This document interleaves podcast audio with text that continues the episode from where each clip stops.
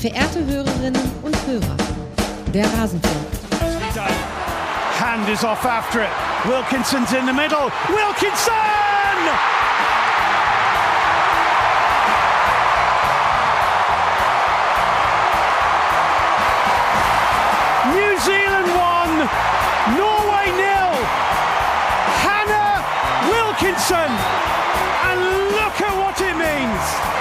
Alles zur WM der Frauen. Ganz so wie im Auftaktspiel lief es nicht für Neuseeland am Spieltag 2 dieser WM für dieses Team. Und damit hallo und herzlich willkommen im Rasenfunk. Wir wollen sprechen über das, was am heutigen Dienstag, den 25. Juli, passiert ist. Und das sind eben die zweiten Spiele aus der Gruppe A, also unter anderem eben mit Neuseeland, aber auch das letzte Spiel der Gruppe H, das heißt der deutschen Gruppe. Und wie immer begrüße ich zwei Gäste bei mir und wie jetzt eigentlich auch schon relativ häufig ist einer davon hier auf diesem Kontinent und einer davon ist auf einem anderen Kontinent. Erstmal, der, der Ball wird erstmal kurz gespielt zu Justin Kraft. Hallo Justin, schön, dass du hier bist. Hallo. Und dann ist wieder Oliver Leiste hier aus Neuseeland zugeschaltet. Hallo Olli. Ich grüße heute aus Australien. Ach, stimmt ja. Ach, meine Güte, ey. Aber ich kann auch nicht mehr immer mithalten, wie meine ganzen Gäste. Stimmt. Wo bist du jetzt genau? Ich bin in Melbourne, war gestern auch beim Deutschlandspiel und habe mir heute einen schönen Tag auf der Couch gemacht äh, und hier ein paar Spiele dann auf meinem Tablet geguckt. Deshalb war das Wetter bei dir so gut bei dem Foto, das du mir geschickt hast. Das hat mich nämlich noch gewundert, weil ich gelesen hatte, dass in ganz Neuseeland eigentlich gerade schlechtes Wetter ist, was wir ja auch ein bisschen gesehen haben heute. Das erklärt so einiges. Also gut. Das stimmt, ja. Nee, aber hier war es hier sonnig in Melbourne. Und konntest du dich gegen die Möwen gestern im Stadion gut behaupten, ja? Mich haben die nicht angegriffen, aber ich bin denen vielleicht auch eine Nummer zu groß. Und so richtig angegriffen haben sie, glaube ich, auch erst nach dem, nach dem Spiel. Also ja. die sind ein bisschen, immer, sind bisschen übers, übers Stadion gekreist, aber so richtig auf den Platz gekommen sind sie erst nach dem Spiel. Okay, da fällt mir auch ein, dass ich da natürlich gestern einen Riesengag in der Deutschlandfolge habe liegen lassen, denn äh, Marokkos Spielerinnen heißen ja die Löwinnen des Atlas und äh, jetzt hätten wir die Möwinnen des Atlas gehabt. Funktioniert aber auch irgendwie 24 Stunden später nicht. Deswegen äh, sage ich nur noch einen Hinweis, bevor wir loslegen. Der Rasenfunk ist crowdfinanziert, nur von euch, lieben Hörerinnen und Hörern da draußen. Rasenfunk.de slash supportersclub. Da erfahrt ihr, wie man uns unterstützen kann. Bitte tut das. Jetzt wollen wir dann aber mal gucken auf die Spiele des heutigen Tages. Wir beginnen mit Kolumbien gegen Südkorea. Südkorea, die haben keinen Lauf. Die haben in den letzten drei Weltmeisterschaften immer das allererste Spiel verloren und äh, sie haben dabei nie ein Tor geschossen und insgesamt äh, neun Gegentore kassiert und zwei davon kamen jetzt aus dem heutigen Spiel. Kolumbien gewinnt nämlich dieses Spiel gegen Südkorea. Catalina Usme verwandelt einen Strafstoß in der 30. Minute und in der 39. Minute kann Linda Caicedo das 2 zu 0 draufsetzen. Also auch noch die Spielerin, die wir in der Vorschau auch ein bisschen ausführlicher beleuchtet haben. Justin, was war das für ein Spiel? Ähm, ja, es war ein äh, schwieriges Spiel für, für Südkorea, weil ähm, ich hatte das Gefühl, dass sie während der kompletten 90 Minuten nie so richtig den Zugriff gefunden haben und nie so richtig eine Lösung gefunden haben, ähm, wie sie denn diesen, diesen, ein Defensivriegel war es jetzt auch nicht, aber wie sie die Defensive der Kolumbianerin ähm, halt knacken können. Äh, bei Kolumbien war es schon wiederum anders. Die haben sich in das Spiel gut reingefunden. Ähm, nach einer relativ wilden Anfangsphase fand ich, ähm, haben sie ihren Stempel dem Spiel aufdrücken können, ähm, ohne jetzt äh, zu überragen, aber sie haben halt mehr Offensivszenen gehabt, haben direkt dann nach mhm. vorn gespielt, ähm, haben häufiger dann auch die Schnittstellen gefunden und sind häufiger auch hinter die Kette gekommen ähm, und haben dieses Spiel am Ende dann auch äh, verdient mit, mit 2 zu 0 gewonnen, finde ich. Olli, wie hat es dir gefallen? Ja, ich habe es im Prinzip ähnlich gesehen, wobei ich die erste Halbzeit äh, nur teilweise mitbekommen habe, weil ich da noch äh, mit einer anderen Aufnahme auch beschäftigt war. Aber mh, hm, ja, also Südkorea sehr organisiert, ähm, sehr schnell hinter dem Ball. Großteil des Spiels hat sich ja dann irgendwie auch im Mittelfeld abgespielt, aber Kolumbien hatte dann schon bei den wenigen Möglichkeiten auf jeden Fall die besseren. Und äh, ich sehe es wieder Justin, also auf jeden Fall verdient gewonnen. Ich glaube, da kann man auch nicht widersprechen, wenn man sich vor allem die Bilanz in der zweiten Hälfte anguckt äh, von äh, Südkorea. Also Südkorea lag 0 zu 2 zurück und hat es in der zweiten Hälfte geschafft, 0 zu 10 Schüsse zu kreieren. Also sprich keinen einzigen Torabschluss. Das heißt, selbst äh, wenn die Torfrau gesagt hätte, ja gut, ich äh, lese jetzt hier ein Buch hier hinten, hätte das Kolumbien sehr wahrscheinlich gewonnen. Das fand ich ehrlicherweise, Justin, am überraschendsten, dass Kolumbien da in Führung geht durch so einen Handstrafstoß. Das kann ja passieren. Auch, dass man dann die große Chance auf den Anschlusstreffer liegen lässt, ganz kurz vor der Pause.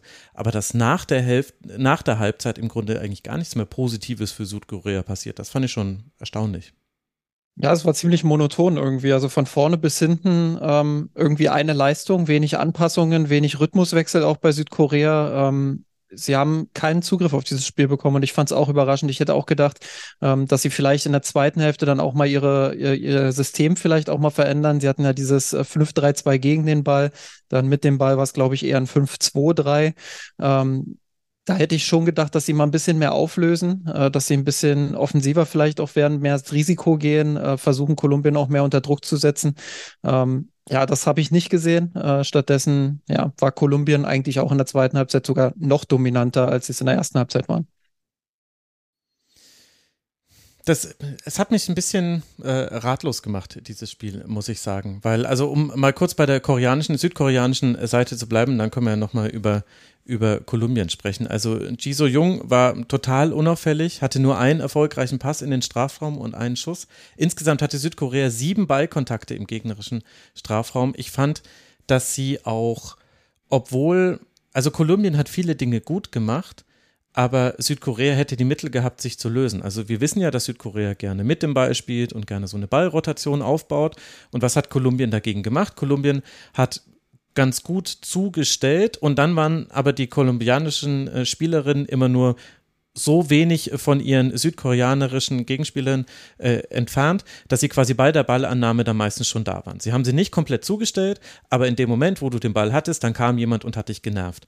Und da sind unglaublich viele Ballverluste bei rausgesprungen bei Südkorea. Also äh, entweder haben sie direkt den Ball verloren oder sie haben dann einen Fehlpass gespielt oder sie haben äh, mit einem Kontakt gespielt und dann zu ungenau und eine andere Kolumbianerin konnte dazwischen spritzen.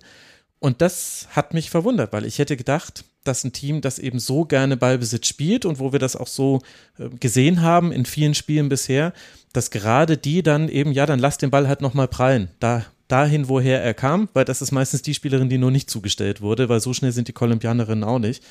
Aber irgendwie hat da den Südkoreanerinnen vielleicht auch die Lässigkeit gefehlt, ist ein bisschen schwer zu benennen. Also ich weiß nicht, Olli, wie, wie deine generelle Meinung dazu ist. Ich meine, du konntest jetzt dann auch nur die zweite Hälfte sehen, da war Korea, Südkorea auch nochmal besonders schlecht, muss man sagen. Die erste war ein bisschen besser. Aber irgendwie hat es zumindest meine Erwartungen unterboten, was Südkorea da geboten hat. Mhm. Ich muss jetzt ehrlich sagen, dass ich zu Südkorea keine große Erwartung hatte oder einfach gar keine Erwartung hatte, weil ich mich mit denen jetzt im Vorfeld relativ wenig beschäftigt hatte. Klar, ihr habt sie ähm, in, der, in der Vorschau auch erwähnt, aber großes Thema war ja umgekehrt die Körperlichkeit der Kolumbianerinnen. Mhm. Und ich glaube, das ist natürlich oft ein Mittel, das haben wir ja auch besprochen nach Neuseeland gegen Norwegen. Mhm. Ähm, ja, dass so eine, so eine Körperlichkeit, eine Mannschaft, die gerne spielen möchte, dann schon auch beeindrucken kann. Und ich denke, das war sicherlich hier ein Faktor, der dann auch eine Rolle gespielt hat. Ja, vielleicht auch, ähm, dass Südkorea so ein bisschen auch, ich will nicht sagen, dass sie, dass sie aus dem Rhythmus gebracht wurden, weil der war ja irgendwie die ganze Zeit nicht so richtig da, aber ähm, diese zwei Tore, diese zwei Gegentore, die ja schon auch ein Stück weit unglücklich waren ähm, in der Entstehung, ja. mhm.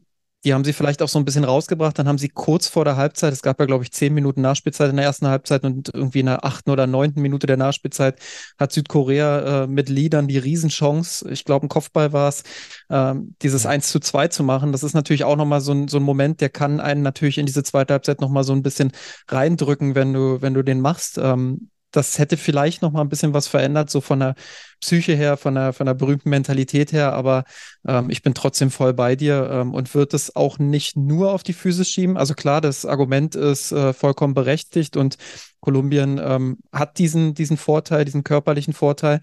Aber ich finde, Kolumbien war auch technisch und, und fußballerisch einfach schärfer als, als Südkorea. Ähm, sie waren handlungsschneller in allen Aktionen ähm, und ich glaube, ähm, das ist ein Fehler, den wir jetzt nicht machen sollten, sage ich mal, dass wir Kolumbien ähm, da auf diese Körperlichkeit beschränken, sondern ich fand, dass sie äh, wirklich auch technisch sehr guten Fußball teilweise gezeigt haben und einfach Südkorea da in allen Belangen überlegen waren. Genau, das würde ich auch gerne nochmal unterstreichen. Also zum einen 16 Fouls hat die eine Mannschaft und 10 Fouls die andere und Kolumbien ist die mit den 10, das ist das eine. Das andere, die Passquote von Südkorea 56 Prozent, wirklich einfach äh, brachial schlecht, aber nicht mal die schlechteste an diesem Spieltag. Also war wirklich wenig zu sehen, aber das, was du gerade gesagt hast, Justin, das finde ich ist auch eine schöne Überleitung zu Kolumbien. Wir wollen jetzt nicht hier irgendwelchen Fußballland-Klischees aufsitzen und also so überhart haben die definitiv in diesem Spiel nicht gespielt. Also da hat man nicht erkennen können, warum es diese Probleme mit den Irinnen gab.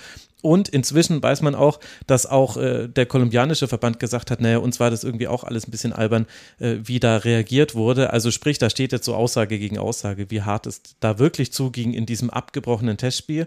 Aber jetzt konnten wir dieses Spiel sehen.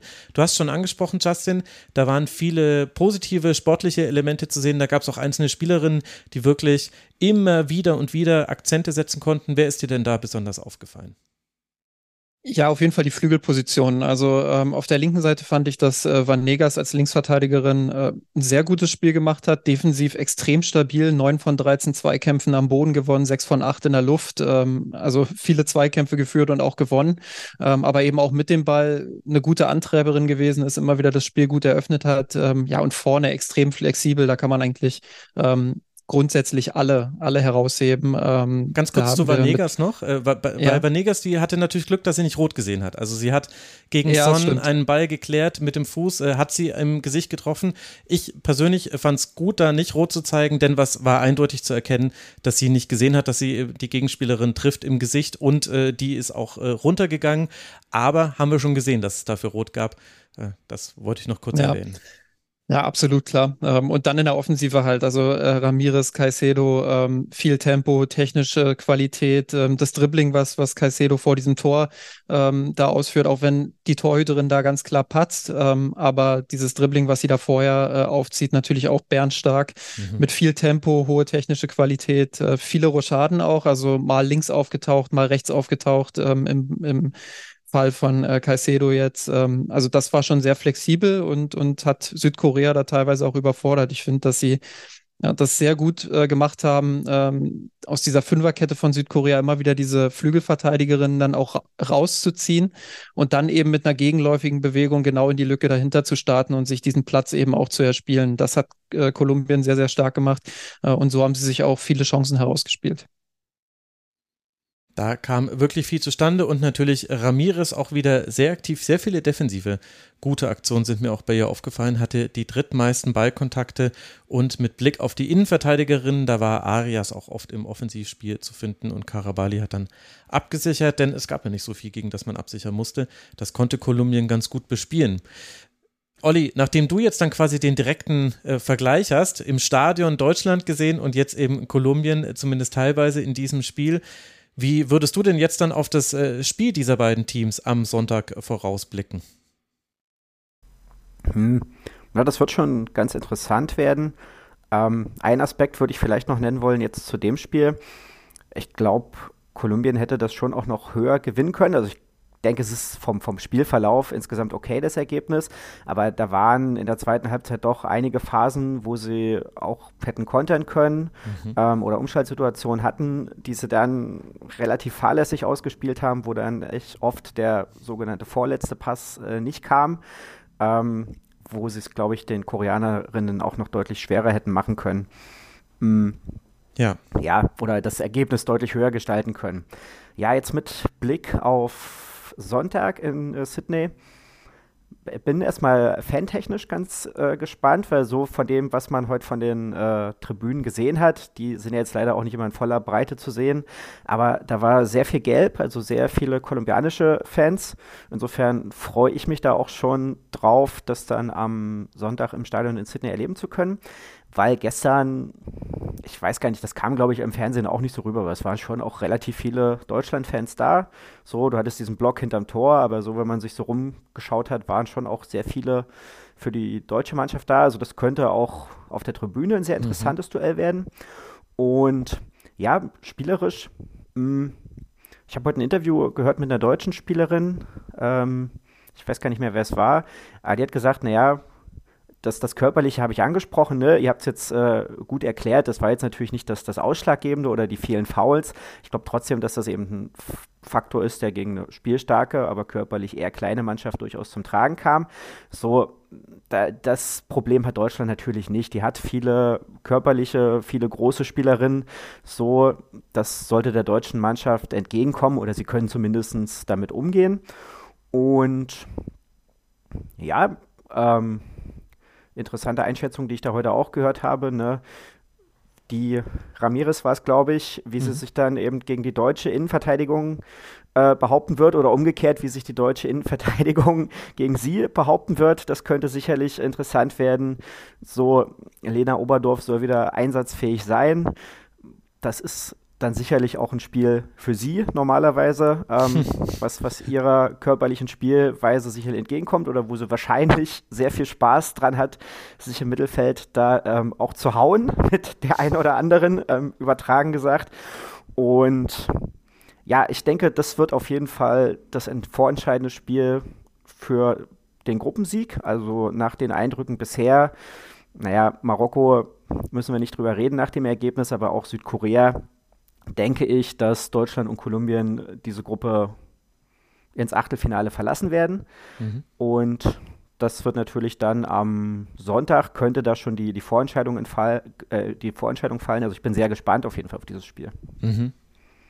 Die Flügelpositionen werden, glaube ich, äh, ganz interessant sein. Also wir hatten es ja gerade Kolumbien gegen Südkorea sehr stark über die Flügel, vor allem auch über die linke Seite eben mit äh, Vanegas, dann teilweise auch Caicedo. Ähm, und da spielt eben Svenja Huth bei den mhm. Deutschen. Und das wird äh, eine interessante Nummer. Ähm, wir haben es in der Vorbereitung gesehen, auch wenn man Vorbereitung mit Turnier nur schwer vergleichen kann. Ähm, aber dass es da vielleicht das ein oder andere Problem dann auch in der Rückwärtsbewegung geben könnte. Ähm, gegen Marokko hat sich das nur angedeutet, weil Marokko das auch nicht so richtig ausspielen konnte. Ähm, aber ich glaube, dass das tatsächlich auch eine Schlüsselposition sein könnte, je nachdem, äh, ob sie es wieder spielt, aber davon ist jetzt erstmal auszugehen. Ähm, und ja, da wird es dann auch spannend, wie, wie Deutschland das taktisch macht, wie sie diese Räume dann eben auch schließen, wie sie es absichern. Ähm, Sie müssen natürlich auch darauf achten, das ist ganz klar, äh, dass sie weniger Bälle verlieren in der Vorwärtsbewegung, dass sie dann eben diese Umschaltsituationen auch nicht erlauben, äh, mhm. dass sie das schon im Ansatz verhindern. Ähm, grundsätzlich natürlich Deutschland offensiv eingestellt, äh, so eingestellt, dass sie es eben mit, mit äh, eigenem Ballbesitz dann auch lösen wollen gegen Kolumbien. Äh, insofern geht es dann natürlich zuallererst um Fehlervermeidung, aber dann eben in zweiter Linie eben auch darum, äh, ja, diese, diese Rückwärtsbewegung im Griff zu haben, beziehungsweise dann eben Hut auch abzusichern, wenn sie nach vorne geht. Ähm, und das kann sicherlich äh, ein Schlüsselduell werden dann. Mhm. Das ist mir gestern im Spiel, habe ich da schon drüber nachgedacht. Ich weiß gar nicht, Max, ob ihr es jetzt äh, gestern besprochen hattet. Ich habe im ersten Moment überlegt, als ich jetzt die Aufstellung noch nicht so richtig sortiert hatte, ob Deutschland mit einer Dreierkette spielt, weil, äh, jetzt müsst ihr mir kurz helfen. Rauch, Dorsun und wer war die dritte? Hendrich. Hendrich. Mhm. Ähm, Hendrich. Ähm, relativ zentral eng beieinander standen, während Hut sehr weit nach vorn geschoben hat. Und teilweise war sie auf der gleichen Höhe wie Clara Bühl auf der anderen Seite. Und das im ersten Moment sah, also das war bei deutschem Ballbesitz. Und im ersten Moment habe ich überlegt, ob Deutschland jetzt mit einer Dreierkette spielt, eben auch mhm. reagierend auf diese Diskussion, die im Vorfeld äh, auf die WM geführt wurden. So und ja, das ist dann natürlich äh, genau das, was Justin jetzt angesprochen hat was dann vielleicht gegen Kolumbien nicht so zum Tragen kommt. Also ich fand auch, dass Hut sehr, sehr offensiv gespielt hat und dass man ihr nur relativ selten angemerkt hat, dass sie eigentlich äh, Verteidigerin ist in dem Spiel. Und ja, Justin hat es auch gesagt, ich vermute es auch, dass sie wieder da beginnen wird. Aber ob sie das dann genauso interpretieren kann, wie sie es jetzt gestern gegen Marokko gemacht hat, das ist sicherlich eine spannende Frage, die wir mhm. dann äh, sehen werden am Sonntag. Also es war eine asymmetrische Viererkette im Ballbesitz, Dreierkette gegen den Ball, Viererkette. Gespannt bin ich auch noch auf die Rolle von Catalina Usme, das wollte ich noch kurz erwähnen, denn das war sehr auffällig in diesem Spiel gegen Südkorea. Die hat sehr tief gespielt, die war fast Spielmacherin, obwohl sie ja nominell Doppelspitze ist und sie hatte dennoch auch die meisten Schüsse. Und allein an diesen Zahlen kann man ablesen, die hatte ein irres Laufpensum, die war sehr oft anspielbar, die war auch in der Phase der ersten Hälfte ganz am Anfang und ganz am Ende war ja jeweils Südkorea besser im Spiel als in den langen anderen Phasen, die wir jetzt vor allem besprochen haben. Da war Usma auch äh, oft eine, die dann anspielbar war, die sich fallen hat lassen. Das äh, wollt, fand ich noch erwähnenswert. Und dann sehen wir, dieses Spiel, Südkorea wird schon gespielt haben zu diesem Zeitpunkt. Die spielen auch am Sonntag um 6.30 Uhr gegen Marokko. Und Deutschland spielt dann am Sonntag um 11.30 Uhr. Also perfekt, um das zu sehen, kommt dann in der ARD. Und das ist äh, die kuriose Spielplanung dieses äh, Turniers. Wenn Deutschland spielt, dann werden die Teams aus der Gruppe A ihr drittes Spiel schon vorbei haben. Denn die spielen nämlich in der Lücke zwischen diesen beiden Spielen der Gruppe H. Das heißt, Deutschland spielt sein zweites Gruppenspiel, wenn alle Teams aus der Gruppe A ihr drittes Gruppenspiel schon vollendet haben. Und das baut uns die Brücke in genau jede Gruppe A, denn das könnte extrem interessant werden an diesem Sonntag. Da werden die berühmten Rechenschieber, die eigentlich gar nicht so wirklich helfen, wenn man eine Tabellenkonstellation ausrechnen will, aber es ist ein so schönes Wort, die werden angeschmissen werden. Und äh, daran haben die heutigen Ergebnisse große Schuld und äh, daran hat Olivia McDaniels Schuld, Olivia McDaniel natürlich ohne S. Die hatte die Philippinen schon zu dieser Weltmeisterschaft geschossen und das, obwohl sie Torhüterin ist. Sie hat nämlich im Elfmeterschießen damals äh, gegen Taiwan, hat sie erst zwei Strafstöße pariert und dann den entscheidenden auch noch selbst verwandelt. Und ähnlich entscheidend war sie jetzt im Spiel gegen Gastgeber Neuseeland, denn die Philippinen haben ihren ersten WM-Sieg einfangen können mit 1 zu 0 durch ein Tor in der 24. Minute. Das hat Serena Bolden erzielt und dann hat Olivia McDaniel eine Großchance nach der anderen vereitelt und so Justin ist es zu diesem Aufreger gekommen, der natürlich für Neuseeland die Träume von der K.O.-Runde wieder ein bisschen dämpft. Da hätte man einen ganz großen Schritt machen können. Woran lag es denn, dass Neuseeland dieses Spiel verloren hat, außer an den Paraden von Olivia McDaniel?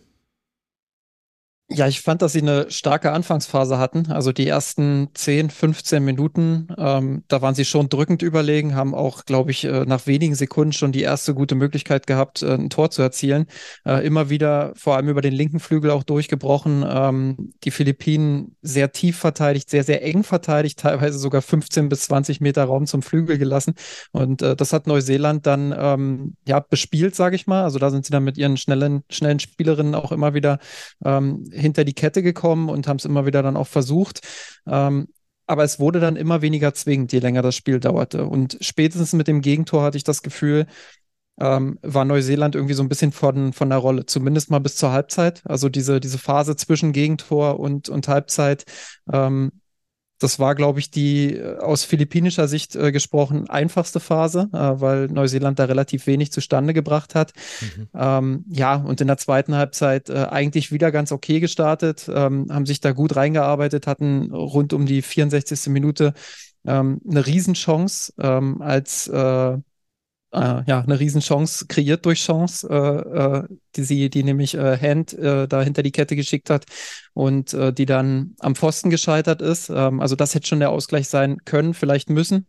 Ähm, dann dieses Abseitstor, was da auch noch in der zweiten Halbzeit gefallen ist, also da kam dann wirklich dann auch noch Pech dazu für Neuseeland. Anders kann man es ja nicht formulieren. Also wer die Wiederholung dann auch nochmal gesehen hat und diese, diese Einstellung da von der, von der VAR-Technik, ähm, ja, da war vielleicht das Ohr am Abseits, äh, ein bisschen was vom, von der Schulter vielleicht noch, beziehungsweise vom Arm. Ähm, also das war ja wirklich äh, unfassbar knapp. Mhm. Ähm, ja, und da kam dann einfach auch ein bisschen Pech dazu. Nichtsdestotrotz fand ich, dass es dann nach dieser starken An oder da, jeweils nach den starken Anfangsphasen in den Halbzeiten zu wenig zwingend vorne war und man zu wenig Mittel hatte, um diesen, äh, diesen kompakten Block im Zentrum dann wirklich auch zu knacken. Olli, wir haben dir beide Teams gefallen. Ähm, ja, Justin hat da jetzt schon viel gesagt. Also zu den Philippinen, außer zur Torhüterin, kann ich eigentlich gar nicht viel sagen, weil die hatten ja nie den Ball. Also sie haben ihn irgendwie nach vorne geklärt und ähm, das war es im Großen und Ganzen. Und sie haben dann das bei dem Freistoß relativ gut gemacht, haben da gut nachgesetzt und daraus das Tor erzielt. Ähm, ein, Kumpel hat mir auch eine Nachricht geschrieben, der hat irgendwie, der ist Holländer, aber er hat irgendwie philippinische Wurzeln, hat gemeint, naja, zwei Spiele, ein Schuss aufs Tor, äh, drei Punkte. Das ist eine, eine ganz okaye Quote. Mhm. Und ja, Neuseeland, die hatte ich ja am, am Donnerstag im Stadion gesehen. Und ich glaube, das, was sie da gut gemacht haben, das haben sie diesmal eben nicht so gut gemacht. Und das war dann eben eine die, die, die Ruhe im Aufbauspiel, da waren sie diesmal ein bisschen hektischer, war vielleicht auch so ein bisschen der Gedanke, oder andersrum, dass man diesmal eher so eine Favoritenrolle hatte, die man im ersten Spiel nicht hatte, wo man sagt, man schaut sich das ganz entspannt an und ähm, hat Norwegen, die da erstmal was anbieten müssen und dann guckt man, ob da vielleicht ein paar Lücken sind. So, diese Lücken waren jetzt erstmal nicht da, aber es hat einfach auch die Genauigkeit im Spiel gefehlt. Also da waren so ganz viele Situationen, die im ersten Spiel gut funktioniert haben. Das waren tiefe Bälle, aber das war eben auch im Aufbauspiel so die, die, die einfachen Pässe nach links und rechts, die diesmal nicht in der Qualität kamen, wo es dann die philippinischen Spielerinnen oft geschafft haben, eben dazwischen zu kommen und sich darüber Entlastung zu äh, verschaffen. Und ja, was dann Neuseeland, hatte ich das Gefühl, im Laufe des Spiels irgendwann auch ganz schön genervt hat, dass sie da selber nicht das so hinbekommen und aber dann auch oft einfach sehr kompliziert versucht haben, immer, immer auf der Seite geblieben, wo sie waren und dann hinten rumgespielt, aber dann nochmal auf der gleichen Seite versucht, wieder nach vorne zu kommen. Ähm, und da war dann einfach zu, das hat dann nicht geklappt. Da wäre öfter mal eine Seitenverlagerung und ich bilde mir ein, dass sie das im ersten Spiel eben auch, auch das besser gemacht haben wäre da die bessere Option gewesen, um dann einfach mal Platz zu äh, generieren, dass man dann auch ein paar Meter Raumgewinn hat. Das war eben nicht. Ja, dann war diese äh, Phase nach der Halbzeit, Justin hat es angesprochen, da waren schon einige Chancen dabei, aber im Großen und Ganzen war, glaube ich, schon immer diese eine Idee, ähm, so wie im ersten Spiel auch, die Bälle auf Hand und äh, Wilkinson vorne und die sollen dann irgendwas damit machen. Das hat zwei, dreimal ganz gut geklappt, eben mit dem Pfostenschuss, mit dem Tor dann auch, was Wilkinson ja äh, einleitet. Mhm. Und aber insgesamt hat mir da auch ein bisschen noch der Plan B gefehlt, als man gemerkt hat, das hat eben auch oft nicht geklappt und die Kopfbälle in großer Zahl oder die Flanken kamen in großer Zahl dann doch nicht an, dass man dann eben doch nochmal überlegt, ne, okay, schlägt man jetzt die Flanke oder gibt man nochmal zurück äh, versucht sozusagen über, über die Mitte zu kommen oder doch eine Seitenverlagerung. Solche Elemente haben mir da verfehlt oder äh, gefehlt. Und wenn man an der Grundlinie ist, dann eben nicht immer die Flanke, sondern vielleicht auch mal der scharfe Pass Richtung Elfmeterpunkt, Richtung 16er. Ähm, diese Varianten habe ich kaum gesehen. Und deswegen war es dann, fand ich, auch relativ leicht für die Philippinen, sich darauf einzustellen und dann eben immer das Gleiche immer wieder zu machen. 37 Flanken waren es am Ende, sechs davon sind angekommen. Die Zahl habe ich natürlich parat. Man hat auch gesehen, Justin, also ich würde allem zustimmen, was Olli gesagt hat. Äh, gerade auch diese Verunsicherung im Passspiel hat man deutlich gemerkt. Das kann man auch an einzelnen Spielerinnen festmachen, eben einfach im Kontrast zum Auftaktspiel, wo eben diese Spielerinnen sehr stark waren. Also Betsy Hassett zum Beispiel, die wurde ja dann auch schon zur Halbzeit ausgewechselt. Oder auch äh, CJ Bott, die dann zwar ganz hinten raus nochmal eine Großchance vorbereitet hat, aber das, äh, das war die Riesenchance für äh, Dale, nee, für Jail, äh, Jail, Entschuldigung, ja, Jail, ähm, die, die Volley, wo McDaniel eine wahnsinnige Parade rausholt. Aber das war auch die einzige Flanke zum Beispiel von CJ Bott, die angekommen ist. Ansonsten hat offensiv sehr wenig bei ihr geklappt. Aber man konnte daran ja auch sehen, dass mit den Umstellungen eben Chance ist reingekommen, du hast sie schon angesprochen, äh, Longo ist reingekommen für Hassett da hat sich dann auch was verändert. Und dann hat sich auch eine Druckphase aufgebaut, an deren vermeintlichem Ende das 1 zu 1 gefallen ist, was dann wegen Ohrläppchen abseits nicht gezählt hat. Aber es war ja kein Zufall, dass, äh, dass man es da dann geschafft hat, die Philippinen besser zu bespielen. Was hat sich da deiner Meinung nach verändert? Mm, ja, ich glaube, dass sie, also ich weiß gar nicht, ob sich jetzt so viel verändert hat. Äh, da wirst du mich vielleicht gleich nochmal korrigieren. Ähm, ich also im Vergleich zur, zur ersten Halbzeit, äh, wo ja auch die Anfangsphase meiner Meinung nach schon sehr, sehr gut war, finde ich, sind sie einfach wieder in so einen, in so einen Rhythmus auch reingekommen, wo sie es äh, geschafft haben, dann auch ihre Stürmerinnen wieder häufiger zu finden. Also Hand unter anderem, die, die wirklich ähm, ja vor allem in der zweiten Halbzeit immer wieder auch geschickt wurde, die, die immer wieder gefunden wurde. Ähm, bei Wilkinson finde ich, ähm, das war so ein Problem, das hat sich fast über die ganzen 90 Minuten gezogen. Die haben sie zu selten gefunden, also die haben sie nicht so richtig eingebunden bekommen. Ähm, die hat äh, mit 35 Ballkontakten bei 69 Prozent Ballbesitz äh, relativ wenig Spielanteile gehabt. Ähm, ansonsten finde ich, dass sie einfach mit, mit Tempo wieder gespielt haben, dass sie es äh, geschafft haben, direkter nach vorn zu kommen, äh, besser zu kombinieren, mehr Tempo aufzunehmen. Ähm, und ganz allgemein gesprochen ähm, finde ich auch, dass bei Neuseeland ähm, oder dass wir da ein bisschen auch aufpassen müssen, dass wir es nicht zu negativ bewerten, weil im Endeffekt äh, haben sie ähm, in vielen Phasen des Spiels auch viel richtig gemacht, äh, haben viele Abschlüsse sich rausgespielt, ähm, hatten, wie, wie du es gerade gesagt hast, hatten ja auch diese Phase, wo sie diesen Ausgleich auch machen. Und ich bin mir sicher, wenn dieser Ausgleich äh, zählt, äh, dann, dann sind sie auch drauf und dran, vielleicht mit diesem Rückenwind dann auch das 2 zu 1 zu machen. Mhm. Ähm, ja, wie es Olli gerade schon gesagt hat, also du, du bist dann, ähm, du bist dann vielleicht auch so ein bisschen ähm, mental nochmal noch mal, ähm, in so einem Aufwind drin, wenn du dieses Tor machst. Und das ist einfach nicht passiert. Also diese Spielgeschichte, die kommt dann noch ein bisschen, bisschen mit rein, glaube ich, dass Neuseeland nicht in der Lage war, ähm, ja, dieses, dieses Ding nochmal zu drehen ähm, und grundsätzlich natürlich auch bei, äh, bei Neuseeland ähm, diese Favoritenrolle, ähm, die Olli auch schon angesprochen hat, ähm, ist natürlich auch schwer damit umzugehen, weil grundsätzlich sind sie ja einfach auch Außenseiterinnen, jetzt nicht in diesem Spiel, aber in diesem Turnier eben. Ähm, und man hat es ja auch gesehen, wie sie dieses erste Spiel bestreiten konnten, wie befreit sie dort aufgespielt haben.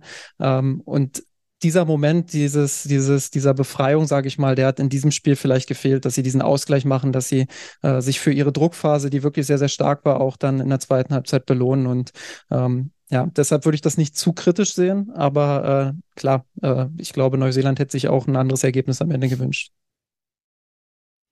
Davon ist auszugehen. Ja, äh, äh, also eine Sache muss ich dann doch aber noch ansprechen, die glaube ich schon ein deutlicher Unterschied war und auch erklärt, warum neben all den anderen Faktoren, zu denen auch Pech gehört, Neuseeland dieses Spiel verloren hat. Ich finde beim direkten Vergleich äh, Olivia McDaniel gegen Essen, da hast du gesehen, äh, die Philippinen hatten die bessere Torhüterin.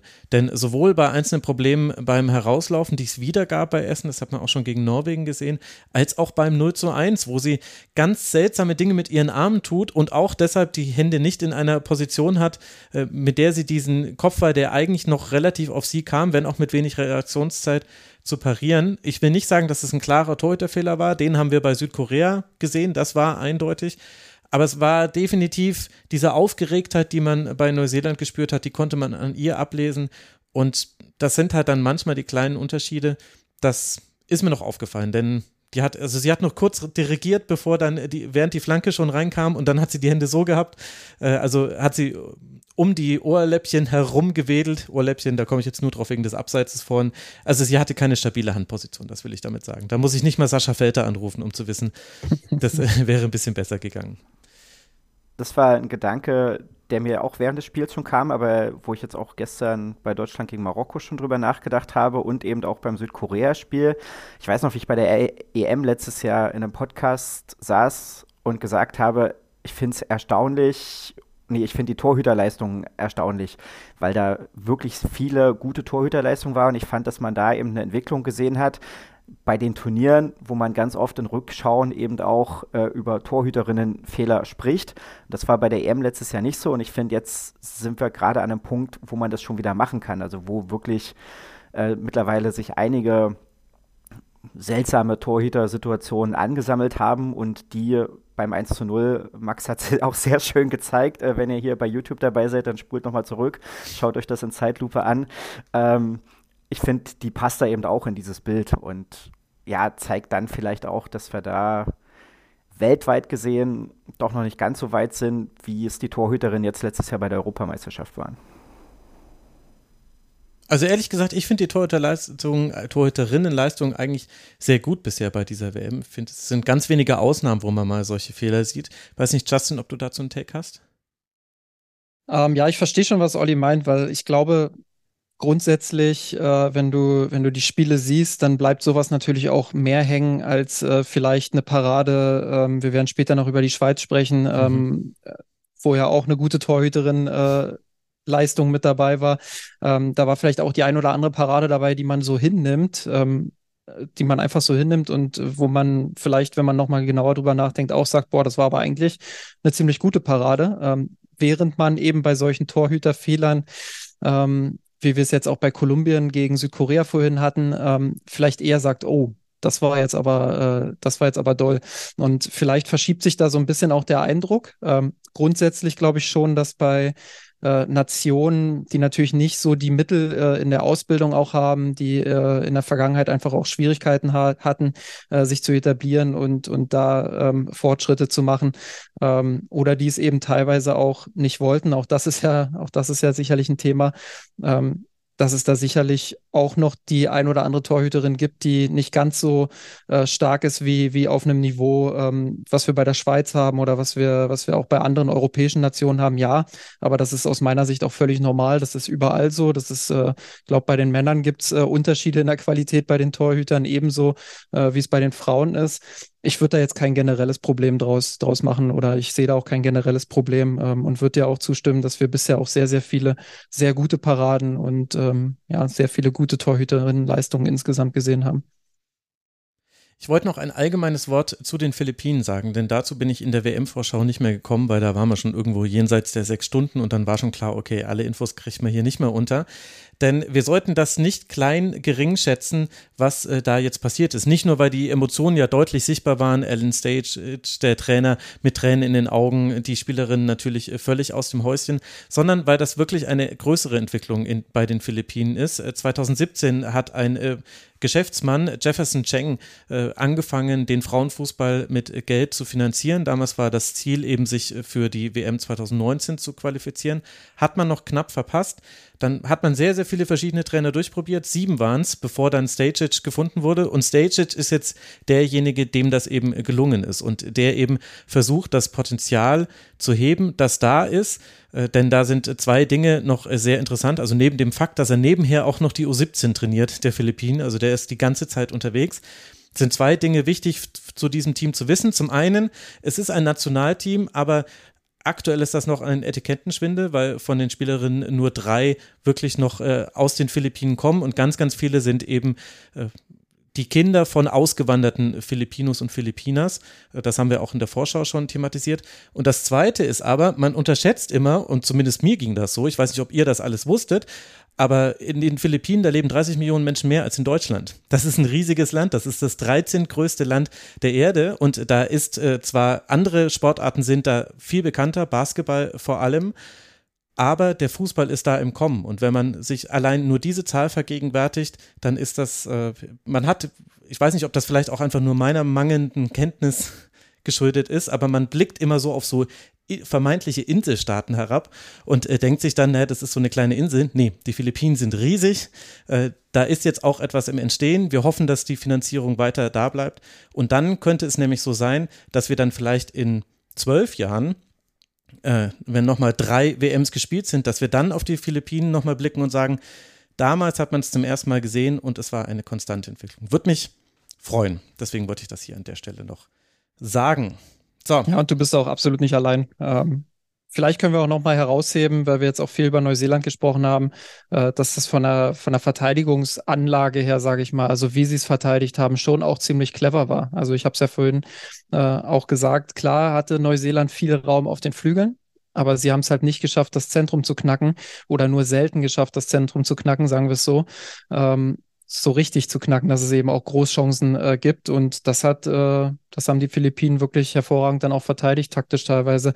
Ähm, ja, äh, auch flexibel, ähm, mal mit einer Viererkette, mal auch mit mehr Spielerinnen hinten, ähm, immer da, wo es halt gebraucht wurde und wie es gebraucht wurde. Und ähm, ja, insofern, äh, auch wenn es eine statistische Überlegenheit gab, ähm, würde ich sagen, ist der Sieg nicht komplett unverdient. Mhm.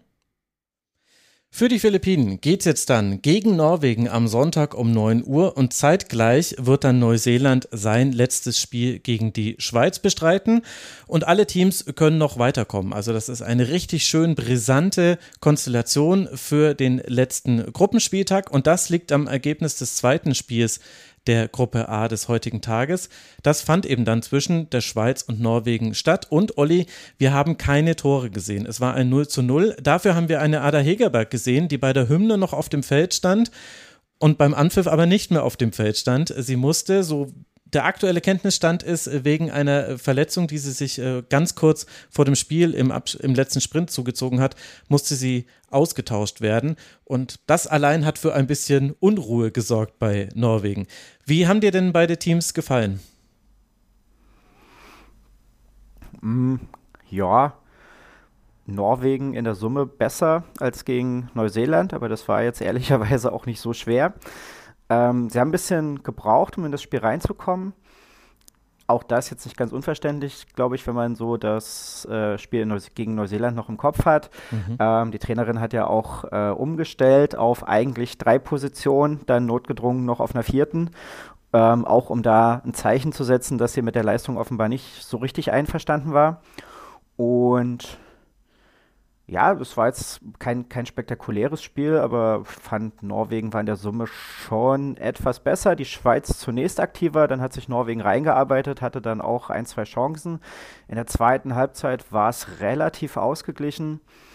Ähm, aber auch da dann mit den deutlich besseren Abschlüssen für Norwegen. Und da war ja dann die, die Schweizer Torhüterin, weil wir das Thema gerade hatten, ähm, die hat dann eben die Paraden gezeigt, war dann da zur Stelle und hat eben dann am Ende diesen, diesen Punkt auch gesichert. Das denke ich, kann man schon so sagen. Und die Schweiz jetzt in eine Position gebracht, wo sie wahrscheinlich, weiß ich nicht, Favorit sind, wenn man gegen den Gastgeber spielt, aber eine sehr, sehr gute Chance haben, ähm, die nächste Runde zu erreichen. Und da gleich meine Frage, Max und Justin. Ich habe es jetzt nicht auf dem Schirm, aber die eine oder andere Hörerin wird es ja vielleicht auch interessieren. Ist das eigentlich eine Gruppenkonstellation, wo Punkte und Tore zuerst zählen oder ist das irgendwas mit direktem Vergleich, was dann das vielleicht noch wilder macht am letzten Spieltag? Nee, es ist tatsächlich die Tordifferenz, die zuerst zählt. Äh, also erst Tordifferenz, dann Anzahl der geschossenen Tore, dann kommt erst der direkte Vergleich, dann kommen Fairplay-Wertung und so weiter und dann der Losentscheid. Das habe ich natürlich, äh, weil äh, sonst ruft mich nämlich Khaled nachher irgendwann mal an. Das habe ich natürlich gecheckt vor diesem Turnier. Wann kommt der Losentscheid? Denn alle, die auf Twitter noch aktiv sind, die wissen, Khaled ist großer Freund des Losentscheides. Ja, also es wird quasi nicht um den direkten Vergleich sofort gehen, sondern äh, könnte eben noch andere Konstellationen geben. Ja, Justin, was magst du da ergänzen? Mm, ja, äh, ich glaube, dass die Schweiz eine Riesenchance am Anfang des Spiels vertan hat, weil ähm, die ersten 15 bis 20 Minuten waren sie für mich klar das bessere Team, zielstrebiger, ähm, haben es immer wieder auch geschafft, sich durch die Mitte zu kombinieren mit, mit vielen Spielerinnen dort auf engem Raum. Ähm, ein gutes Positionsspiel auch gehabt, dort in letzter Linie immer wieder auch ähm, gut hinter die Kette gekommen. Äh, das war schon, das hat schon sehr, sehr gut ausgesehen. Das war echt guter Fußball, den sie da gespielt haben in den ersten 15, 20 Minuten. Nur belohnt haben sie sich halt nicht. Ähm, auch für, auch für das äh, starke Gegenpressing, was sie teilweise hatten. Also auch diese ganzen zweiten Bälle, die waren halt immer bei der Schweiz in der Anfangsphase. Ähm, und ich glaube, da hätten sie es ein bisschen mehr ausnutzen können, dass Norwegen noch so ein bisschen von der Rolle war, weil klar, Olli hat es angesprochen, das erste Spiel unerfolgreich. Ähm, und auch schlecht gespielt. Dann äh, Veränderungen natürlich in der ersten Elf vorgenommen, ähm, teilweise auch vielleicht äh, die ein oder andere größere Entscheidung getroffen, also zum Beispiel eine, eine Graham Hansen, die auf der Bank sitzt, ähm, oder auch eine, eine Engen, die da auf der Bank sitzt. Ähm, also das sind ja Entscheidungen, die hat, glaube ich, nicht jeder Trainer oder jede Trainerin so getroffen. Ähm, und dann eben noch dieser, dieser äh, Hegerberg-Ausfall. Also der trifft, glaube ich, Norwegen da gerade in der Anfangsphase enorm, weil natürlich die Strategie und die Taktik größtenteils auch auf sie ausgelegt sind und darauf sie in Szene zu bringen. Und wenn dann Sekunden vor dem Abpfiff quasi äh, was passiert und sie nicht spielt, ähm, dann brauchst du natürlich einen schnellen Plan B. Und ob der sofort parat ist, wage ich mal zu bezweifeln. Ähm, es ist unfassbar schwer, sie eins zu eins zu ersetzen mit dieser Qualität. Das geht eigentlich nicht. Das heißt, du musst taktisch eigentlich irgendwas verändern, ähm, um, um ja, einen Flow auch reinzubekommen in dieses Spiel. Und da war eigentlich schon absehbar, dass die erste, die ersten Minuten eben nicht so, nicht so rhythmisch werden aus norwegischer Sicht. Und da hat die Schweiz es wirklich verpasst, äh, zuzuschlagen. Ähm, danach war es lange Zeit ausgeglichen. Und ich würde sagen, am Ende ist die Schweiz sogar ein bisschen glücklich, ähm, da noch rausgegangen, dass es eben nicht äh, noch 0 zu 1 ausgegangen ist, weil am Ende war dann Norwegen ein bisschen drückender. Ähm, ja, das war so mein Gesamteindruck, sage ich mal, zu diesem, zu diesem Spiel. Ja, ich äh, versuche mich gerade zu erinnern, obwohl das das letzte Spiel war, fällt mir das äh, schwer. Also äh, Schweiz hatte ja hinten raus in der zweiten Hälfte immerhin auch noch ein paar Chancen. Also dann war es ein bisschen offener. Äh, mir hat tatsächlich diese Phase dazwischen nicht gefallen, die du gerade eigentlich auch schon beschrieben hast. Anfangsphase 15 Minuten so ungefähr, vielleicht auch 20. Äh, da war Schweiz deutlich besser und dann kommt aber ein langer Block, wo Norwegen viel Spielkontrolle hat, nicht viele Chancen. Also müssen jetzt nicht so tun, als ob Norwegen da Schweiz an die Wand gespielt hätte. Anfang der zweiten Hälfte war das vor allem so. Da ist Norwegen sehr gut ins Spiel reingekommen. Dann gab es auch die Paraden von Thalmann und hinten raus hatte die Schweiz aber nochmal einzelne Momente, wo man vielleicht auch hätte Tore erzielen können. Also deswegen fand ich es was hinten raus dann schon ein, ein offener Schlagabtausch. Hm. Da hat mir ein bisschen die Entschlossenheit gefehlt, ehrlicherweise, bei der Schweiz. Also sie hatten diese Situation, wo sie, glaube ich, zu Abschlüssen hätten kommen können, aber dann immer noch mal, also ich hatte das Gefühl, keine Spielerin hat sich richtig getraut, dann einfach mal vom 16er abzuziehen, sondern hat dann immer noch mal weitergegeben auf die Spielerin, die eben nicht bei 16 Metern, sondern bei 12 Metern steht, hat dann den Pass aber so schlecht gespielt, dass die da nichts mit anfangen konnte oder dass dort eine Norwegerin doch noch dahin kam. Also ich glaube, da hatten sie, naja, ob man jetzt immer Angst sagen kann, aber irgendwie war so das, das Gefühl drin, sie, sie, haben sich nicht getraut, das Final zu entscheiden, weil dann wären sie jetzt auch schon im Achtelfinale gewesen. Und da hatte ich bei einigen, in einigen Situationen, möchte das jetzt gar nicht einer einzelnen Spielerin zuschieben, aber in einer Situation das Gefühl, da fehlte eben diese, diese letzte Entschlossenheit zu sagen, okay, jetzt ziehen wir es durch und schmeißen Norwegen raus und wir wären weiter.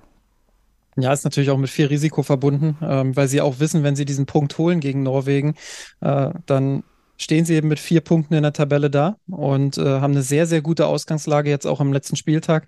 Insofern kann ich schon auch verstehen, dass die Schweiz dann sagt, okay, wir gehen nicht ins letzte Risiko. Wenn noch was vorne geht, dann probieren wir es. Aber wir werden nicht äh, mit aller Macht versuchen, das zu erzwingen und dann vielleicht ausgekontert werden von Norwegen, ähm, die ja viel mehr mussten, sage ich mal. Also die jetzt den ersten Punkt geholt haben, ähm, die sich sicherlich auch einen Sieg erhofft haben von diesem Spiel.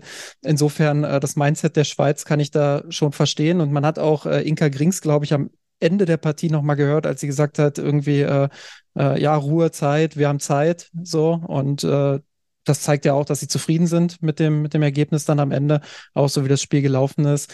Ähm, ohnehin finde ich, dass die Schweiz jetzt auch im letzten Jahr und insbesondere mit Inka Grings als Trainerin schon eine sehr, sehr starke Entwicklung genommen hat. Also wenn ich sehe, wie die heute teilweise gegen Norwegen dann auch Fußball gespielt haben, wie sie sich im ersten Spiel präsentiert haben und wenn ich das vergleiche ähm, mit den Leistungen, die sie vor einem Jahr eben auch bei der Europameisterschaft gezeigt haben, dann ist das schon deutlich strukturierter, deutlich spielstärker. Ähm, klar, sie hatten damals auch eine, eine sehr schwere Gruppe, muss man auch dazu sagen, mit Schweden, Niederlande, Portugal. Ähm, aber ich finde, dass sie fußballerisch und spielerisch da wirklich eine richtig gute Entwicklung genommen haben. Ähm, fand auch bezeichnend. Äh, fand ich übrigens sehr schön, dass man die Trainerin auch immer wieder hat da rufen hören in dem, in dem Spiel. Ähm, ich glaube, in der ersten Halbzeit oder Anfang der zweiten Halbzeit war es, ähm, da war die Schweiz drauf und dran, den ruhigen Spielaufbau abzubrechen und einen langen Ball nach vorn zu schlagen. Und dann hört man von unten, äh, Inka Grings war es, glaube ich, äh, rufen, spielen, spielen. Also wirklich immer wieder dann auch die Spielerinnen zu animieren, nicht den Ball einfach nach vorn zu hauen, sondern äh, geduldig zu sein, den Ball laufen zu lassen.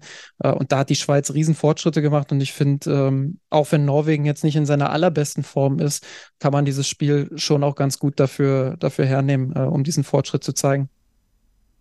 Hm, sehe ich auch so. Plus ein Gedanke noch, ne, also mir ging es jetzt wirklich nur um den, tatsächlich um die Abschlüsse. So die Herangehensweise, das sehe ich genau wie du, Justin, dass man dann sagt, man ist mit dem Punkt auch zufrieden, gehe ich völlig mit, oder dass man da jetzt nicht ins allerletzte Risiko geht. Aber ich finde, wenn man schon bei 16 Metern steht, dann kann man sich den Schuss auch mal nehmen. Und jetzt komme ich und sage dir und zeige dir an einem Beispiel, wie komplex Fußball ist, denn genau das, dass sie sich den Schuss genommen haben, war auch in zwei Situationen das Problem. Einmal Ramona Bachmann, die sich wunderbar durchdribbelt. Sie hat links die Passoption Pubel, sie hat rechts die Passoption So. Nein, sie schießt total harmlos. Und die andere Aktion, das war kurz vorher Pubel im Konter äh, und sie kann eigentlich sehr früh schon den Pass nach rechts spielen. Dann stehen sie da zwei gegen eins äh, und sie macht es nicht, sie verdribbelt sich, da kam es dann nicht mal zum Abschluss. Also wie man macht, ist es uns Sofa-Experten, ist es nicht gut genug.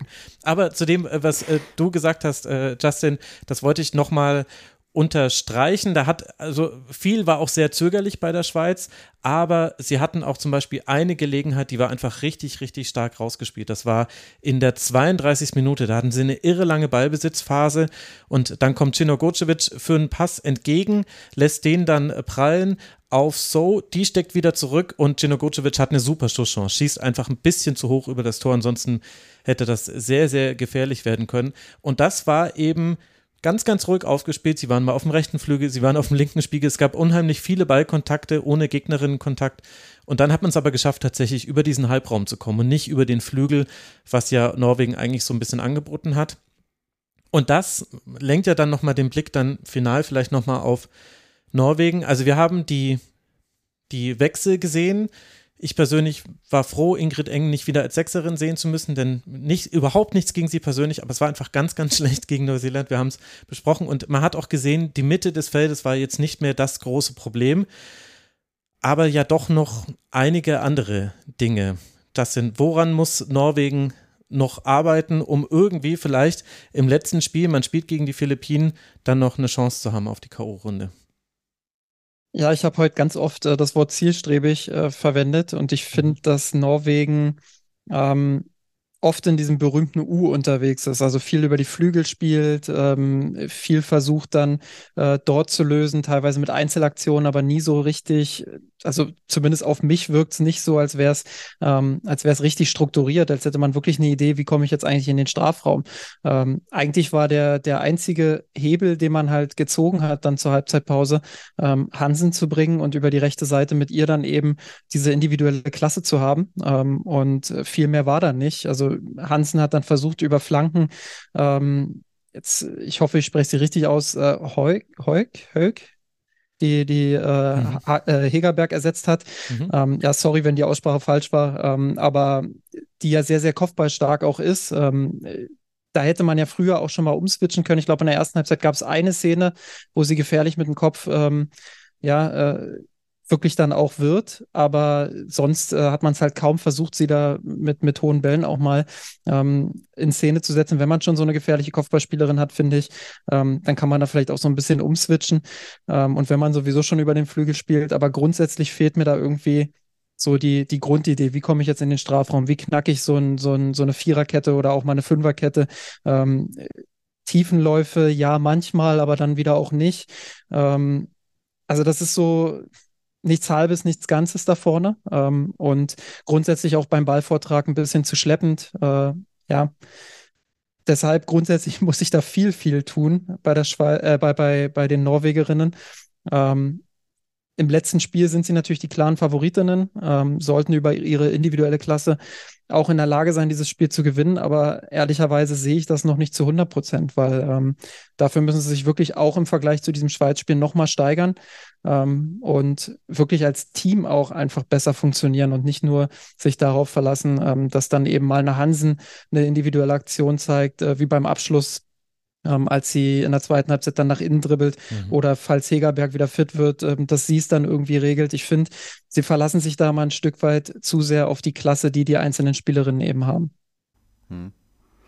Ich würde, glaube ich, umstellen, wenn ich das jetzt hier auch nochmal sehe, ist es ja wieder dieses, ja, Kicker beschreibt es als 4-4-3-3. Äh, ähm, Im Spiel hat sich jetzt wieder so dargestellt wie auch im ersten Spiel, dass es zumindest gegen den Ball so ein 4-1-4-1 war. Mhm. Ähm, ich würde, wenn Hegerberg fit ist, würde ich umstellen auf 4-4-2. So mit Haug, Heuk, wie auch immer man sie ausspricht, und äh, Hegerberg im, im Zentrum.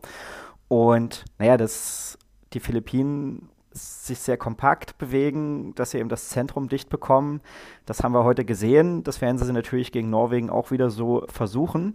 Und ja, dann ist dieses Mittel, was Norwegen im ersten Spiel gegen Neuseeland zwei, dreimal versucht hat, was dann in der Anfangsphase nicht zum Tragen gekommen ist, zum Ende des Spiels dann schon, dass sie versucht haben, eben aus dem, aus dem Zentrum von der 6 oder von der 8 dann eine Spielverlagerung auf die jeweils sozusagen andere Seite, also die, die rechte Achterin, dann eben ein langer Ball oder ein Diagonalball auf die linke Seite oder eben umgekehrt, wo man dann jetzt Hansen ins Spiel bringen könnte. Pff, das wäre jetzt eine, eine sehr simple Idee, aber die ich wahrscheinlich probieren würde, zumal es ja auch so ein Alles- oder Nichts-Spiel ist, dass man eben wirklich sagt, okay, klassisches 4-4-2, versuchen die die Außen ähm, über diese Diagonalbälle einzubeziehen, dass man eben auch die Philippinen zwingt, dann da schnell zu verschieben und dass man dann in der Mitte zwei wirklich große, starke Kopfballspielerinnen hat, die man dann im besten Fall irgendwie findet und die dann daraus ein Tor machen. Das ist jetzt eine sehr antiquierte Spielweise, aber ich glaube, lieber irgendwie mit so einem Mittel vielleicht doch noch weiterkommen, als dann äh, sang- und klanglos als Gruppenletzter auszuscheiden.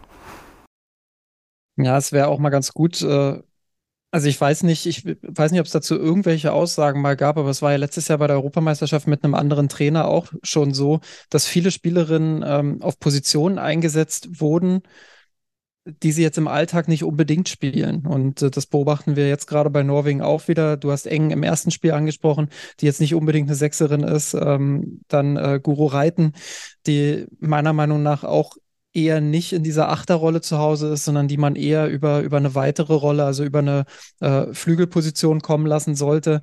Ähm, ja, Tufa Hansen hat jetzt ein gutes Spiel gemacht, ist aber eigentlich auch Rechtsverteidigerin. Also viele Spielerinnen, die dort auf Positionen dann wirklich auch spielen, ähm, an die sie im Moment zumindest nicht gewöhnt sind. Und ähm, das finde ich dann auch immer schwierig, gerade bei so einem Turnier. Ähm, Nochmal, ich will jetzt nicht arrogant von oben irgendwie sagen, ja, was macht denn die Trainerin da? Ähm, nur weil es jetzt nicht läuft, aber ähm, das wäre zumindest mal interessant zu erfahren, warum sie so handelt, beziehungsweise was da die Beweggründe sind, ähm, dass es eben so gemacht wird. Mhm.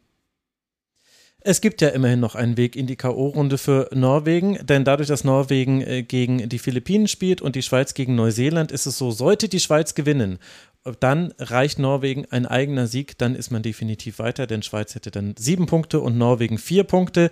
Jeder Punktgewinn für Neuseeland tut Norwegen weh. Ab dann gucken wir aufs Torverhältnis und das sieht gerade schlechter aus bei Norwegen als bei den, äh, als bei den anderen beiden.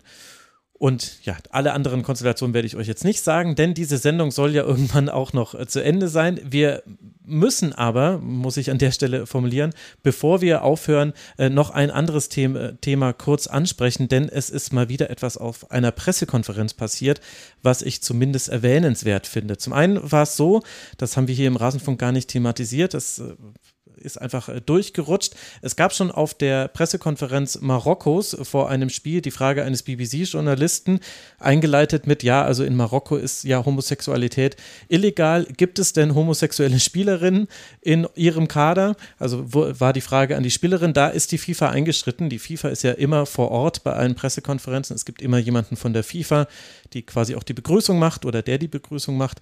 Äh, das wechselt. Und dann sind eben meistens der Nationalverbandspressesprecher plus eben Trainer und eine Spielerin oder Trainerin und eine Spielerin. So ist die Konstellation. Also da wurde eingeschritten, wurde gesagt, also das geht jetzt im persönlichen Bereich, das wollen wir hier nicht, bitte auf Sportliche fokussieren. Und darüber kann man schon äh, sehr gut diskutieren, weil wirklich die Frage ist, was sollte diese Frage? Wollen wir jetzt irgendwie Spielerinnen hier in Gefahr bringen oder wollen wir sie zum Outing drängen und so weiter und so fort? Das war sehr unglücklich. Jetzt gab es allerdings in der Pressekonferenz von Sambia einen etwas anderen Fall und das habe ich euch mal kurz rausgeschnitten, damit ihr das auch mitbekommen habt, liebe Hörerinnen und Hörer. Wir hören jetzt, ich steige mitten in der Frage ein, denn ihr werdet hören, sie stellt sie gleich nochmal, eine spanische, also ich glaube spanischsprachige Reporterin. Ich werde euch danach auch sagen, was sie gefragt hat. Investigado por conductas sexuales inapropiadas a varias de sus jugadoras. ¿Qué imagen cree que proyecta su país hacia el mundo con esta circunstancia? Gracias.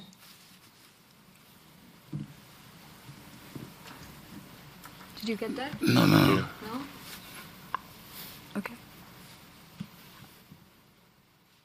So, also sie hat äh, gefragt, ich stoppe hier kurz an der Stelle, äh, sie hat Bruce Muape, den Trainer Sambias, äh, auf die Vorwürfe ihm gegenüber äh, zu sexueller Gewalt angesprochen und Bruce Muape hat zuerst gesagt, Entschuldigung, ich habe nichts äh, hab verstanden, habe die Übersetzung nicht auf dem Ohr gehabt. Glauben wir ihm das einfach mal und dann startet sie einen zweiten Anlauf.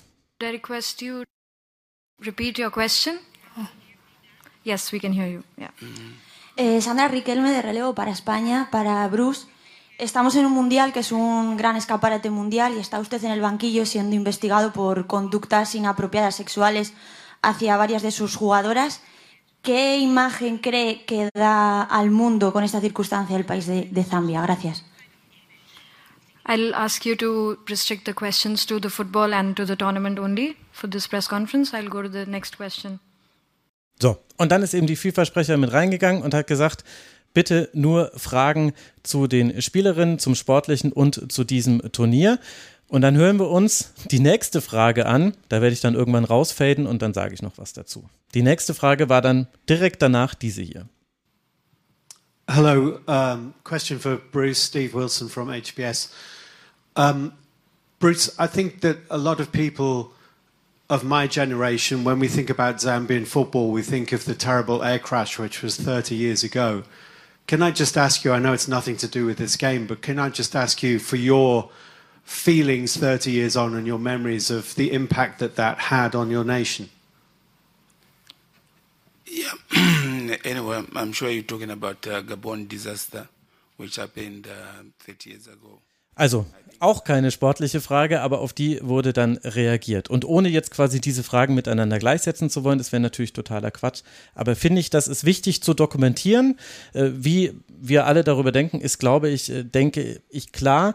Aber ähm, eine Sache ist mir wichtig hier zu sagen. Die FIFA wird auch nach diesem Turnier wieder sagen, wir sind da, um den Frauenfußball zu fördern und um Spielerinnen zu schützen. Und sie wird damit auch nicht komplett Unrecht haben. Viele Dinge, die mit diesem Turnier zusammenhängen, die sind gut. Also, dass es jetzt mehr Prämien gibt, dass schon angekündigt wurde, dass man zur WM der Männer 2026 und zur WM der Frauen 2027, dass man dann die gleiche Höhe der Prämien auszahlen will. Dass man auch zumindest versucht, das direkt an die Spielerinnen zu zahlen. Da musste die FIFA ein bisschen zurückrudern. Das ist doch nicht der Fall. Also, es wird weiter passieren, dass Verbände die Zahlungen für sich behalten.